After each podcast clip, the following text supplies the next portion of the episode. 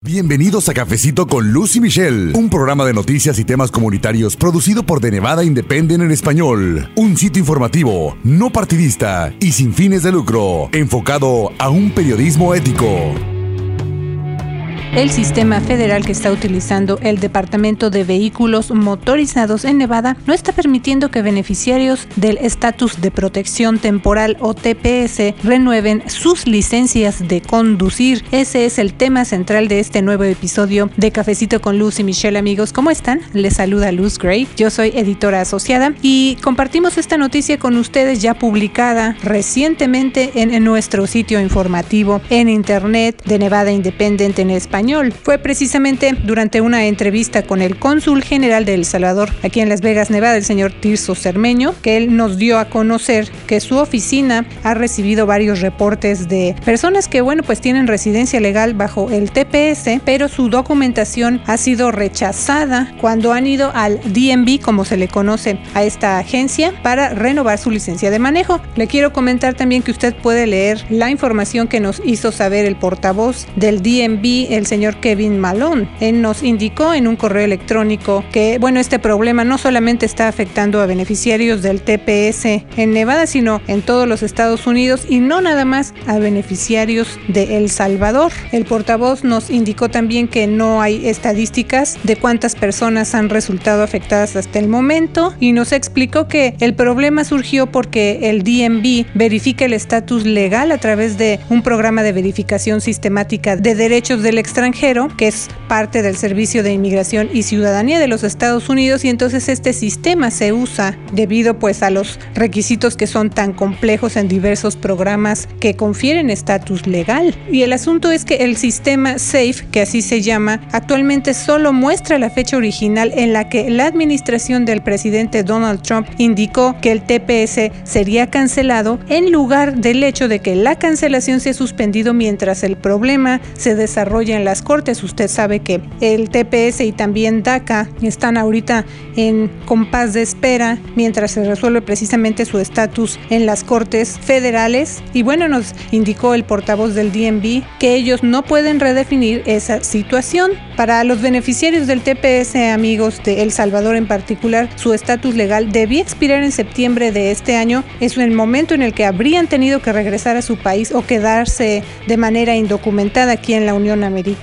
También el portavoz del DNB nos indicó que el Departamento de Seguridad Nacional, que es la agencia que abarca este sistema SAFE, se ha comprometido a actualizar el sistema y a reflejar la verdadera fecha de vencimiento para las protecciones bajo el TPS. Entonces es muy importante tener en cuenta que en enero del año pasado el gobierno anunció que la designación para el TPS de El Salvador terminaría este 9 de septiembre de 2019, como ya le mencioné, pero el 3 de octubre de 2018, la Unión Estadounidense por las Libertades Civiles y la Red Nacional de Organización de Jornaleros, entre otros, presentaron la demanda que se conoce como Ramos versus Nielsen, que prohibió al gobierno la cancelación del TPS para Sudán, Nicaragua, Haití y El Salvador, mientras este caso, como ya les mencioné también, se resuelve en las cortes. También el portavoz del DNB nos señaló que ellos están recomendando que los beneficiarios de TPS soliciten lo que se llama tarjeta de autorización para conducir, que se emite para quienes no reúnen los requisitos para una licencia o tarjeta de identificación, pero dicha tarjeta solamente se puede usar para conducir legalmente y no es válida para fines federales como por ejemplo para abordar un avión, determinar la elegibilidad para servicios estatales y además las empresas privadas tienen la discreción de aceptarla para por ejemplo pues verificar la edad de una persona para venderle alcohol. Así que eso fue lo que nos indicó el portavoz del DNB y todo esto se lo informa a usted porque al momento de hacer la entrevista con el cónsul cermeño, él nos da a conocer entonces la situación y posterior a esa entrevista fue que contactamos al Departamento de Vehículos Motorizados. Pero bueno, sin más les invito a escuchar la entrevista que realizamos al cónsul cermeño, no solo acerca de este tema del DNB y la renovación de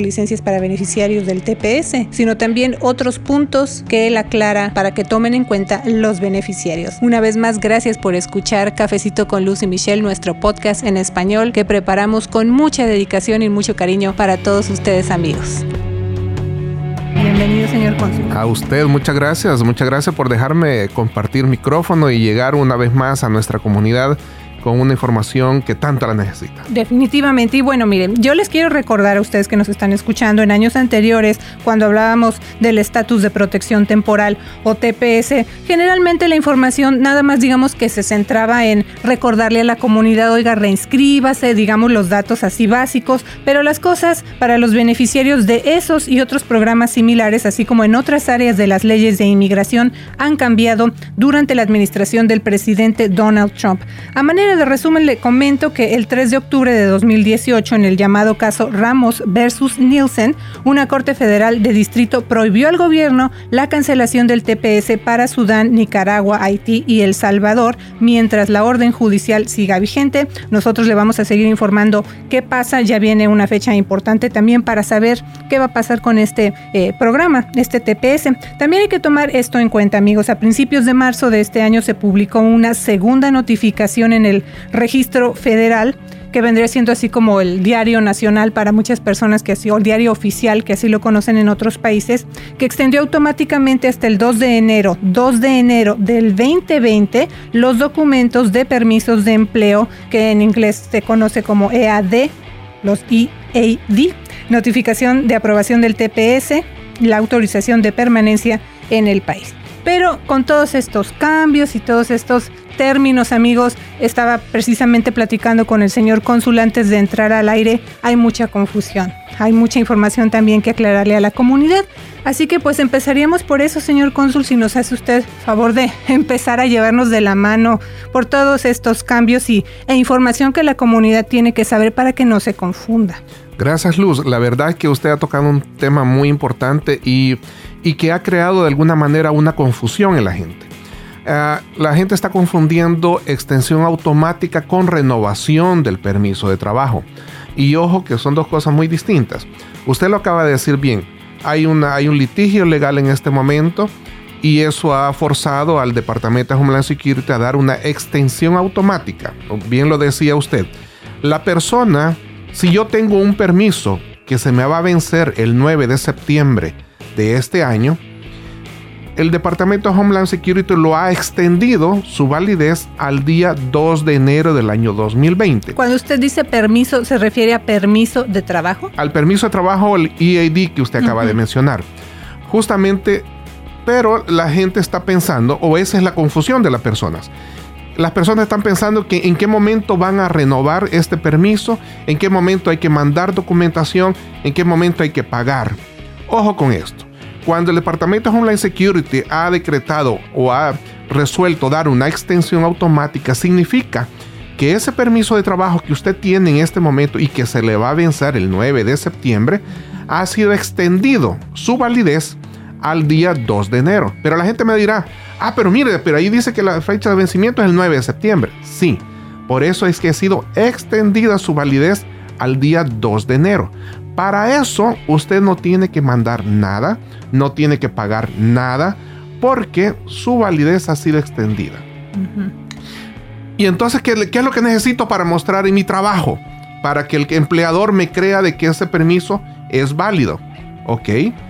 hay dos maneras. Usted puede entrar a la página de UCIS y bajar e imprimir la, la, información, ya sea resumida, o bajar el Federal Register entero, que son como 28 páginas, o simplemente si usted nos está escuchando y tiene la posibilidad de llegar a nuestras oficinas, nosotros les estamos dando ese comprobante ya impreso solo para que usted vaya a presentar a su empleado. Y además es eh, importante también aclarar esa información, no solo desde luego, está en inglés, está en español. Yo estuve allí eh, cuando estaba preparando el programa buscando la información en, en esta página oficial de USCIS y ahí está la información también en español. Sí, muy clara además. Aunque nosotros se la estamos dando en inglés porque generalmente el empleador es un, un estadounidense y para que lo entienda y no haya ninguna confusión y, no haya ningún problema. Y lo menciono también, cónsul, para que, eh, por ejemplo, lo que yo hago a veces está todo en inglés, pero quiero saber cómo se dice cierto término, cierta palabra en, en español, para que yo lo entienda y entonces, como bien menciona usted, cuando llegue,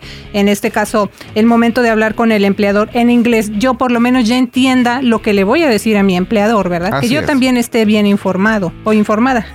Así que aprovecho también, eh, eh, Luz, para decirle que si usted no tiene que pagar nada, si usted no tiene que mandar nada porque usted no va a renovar su permiso, sino que ha sido extendido, ojo con aquellas personas que le puedan decir, no, usted tiene que mandar los 410 dólares que, que paga por el permiso de trabajo, los otros 85 que es por los datos biométricos, y eso no es necesario.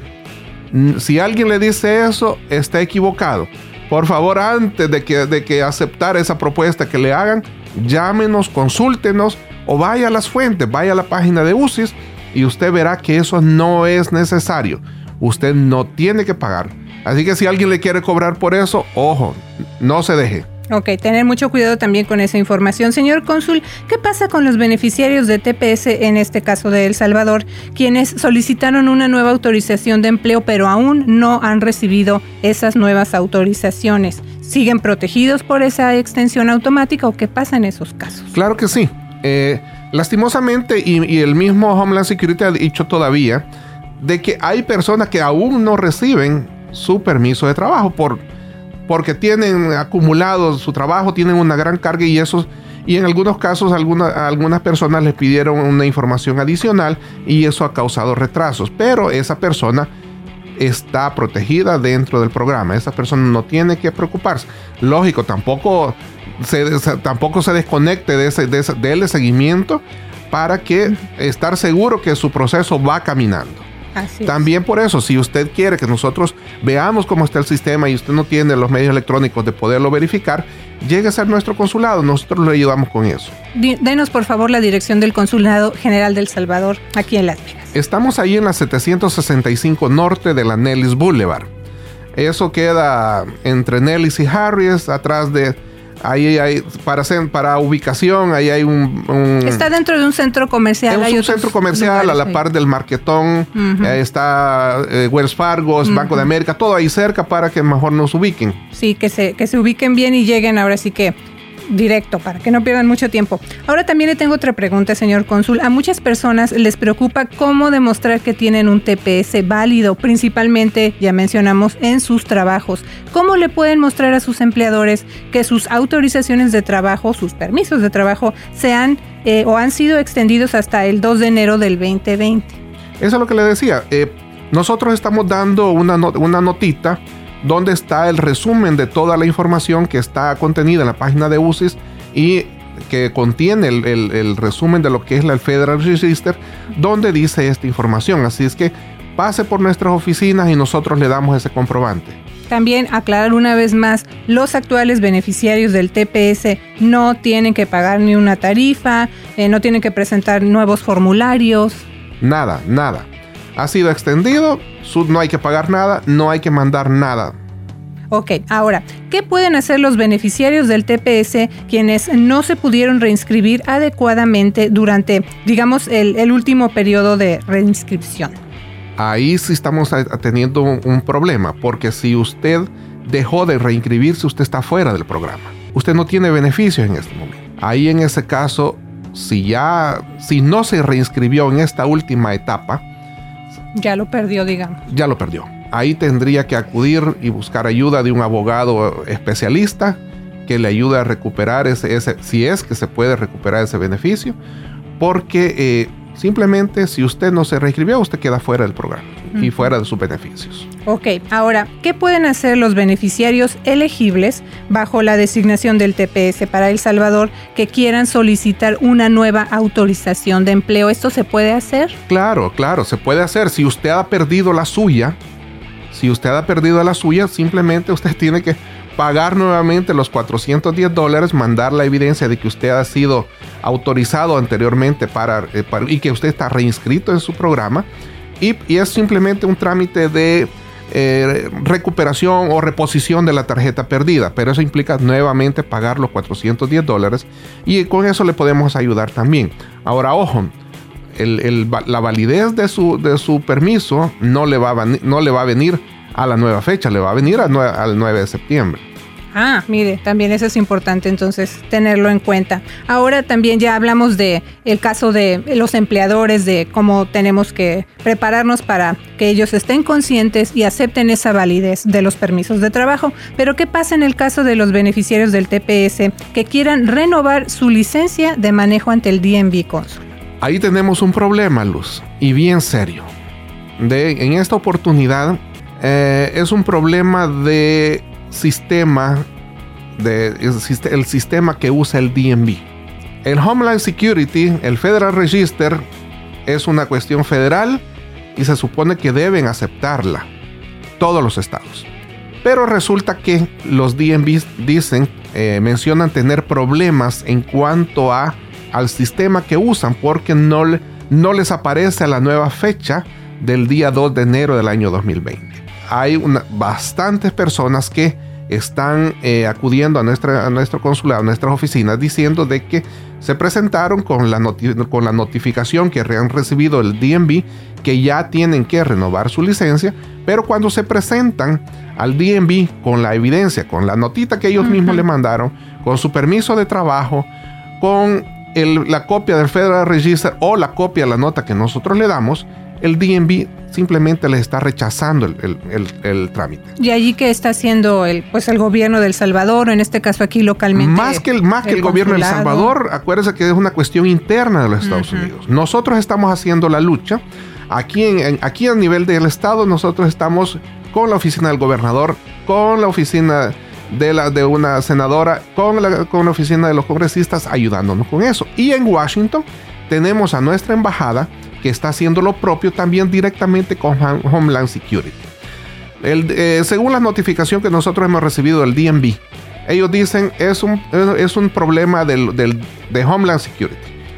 Homeland Security dice, no, nosotros ya les hemos dado la instrucción a los DMV cómo ellos deben hacer para renovar el permiso. Pero están entonces aquí en este caso el, consulado del Salvador en contacto directo con el DMV de Nevada. Así es, nosotros estamos con eso como lo hemos hecho anteriormente, pero anteriormente como el programa seguía vigente, era bien fácil, nosotros acordábamos un, tipo de notificación que nosotros hacíamos, le mandábamos y la persona llevaba al DMV y el DMV, ah, ok, esta nota es, es, extendida por el consulado, nosotros le renovamos. Y con eso resolvíamos el problema.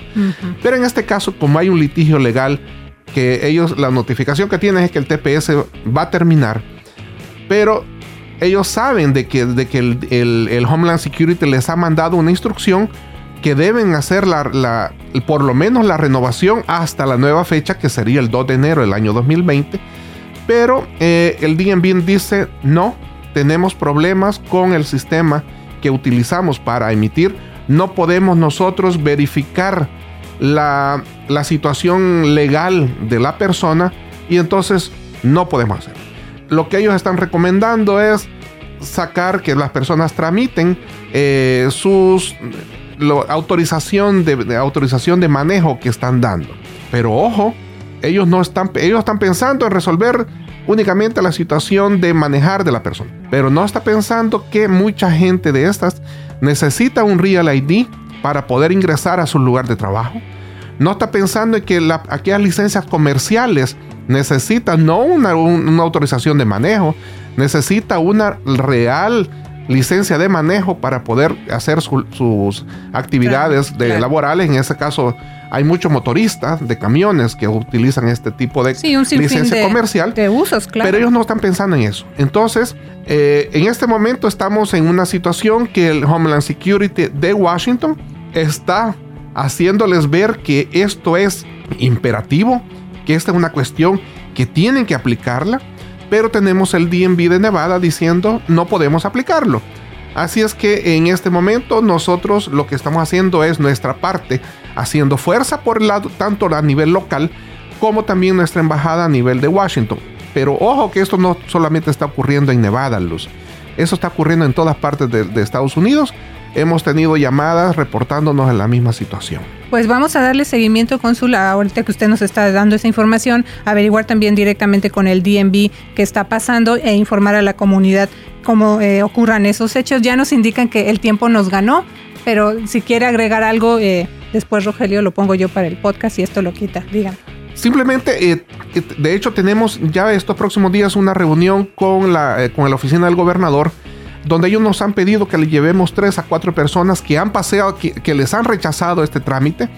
Así que aprovecho el micrófono para invitar. Necesito cuatro voluntarios que me acompañen a esa reunión porque la oficina del gobernador quiere conocerlo y quiere saber de viva voz por qué les han rechazado el trámite. Perfecto. ¿Cuándo es esa reunión, señor Cónsul? Está, está para, para que me la confirmen en estos días, Luz. Ok, bueno, entonces le voy a dar seguimiento.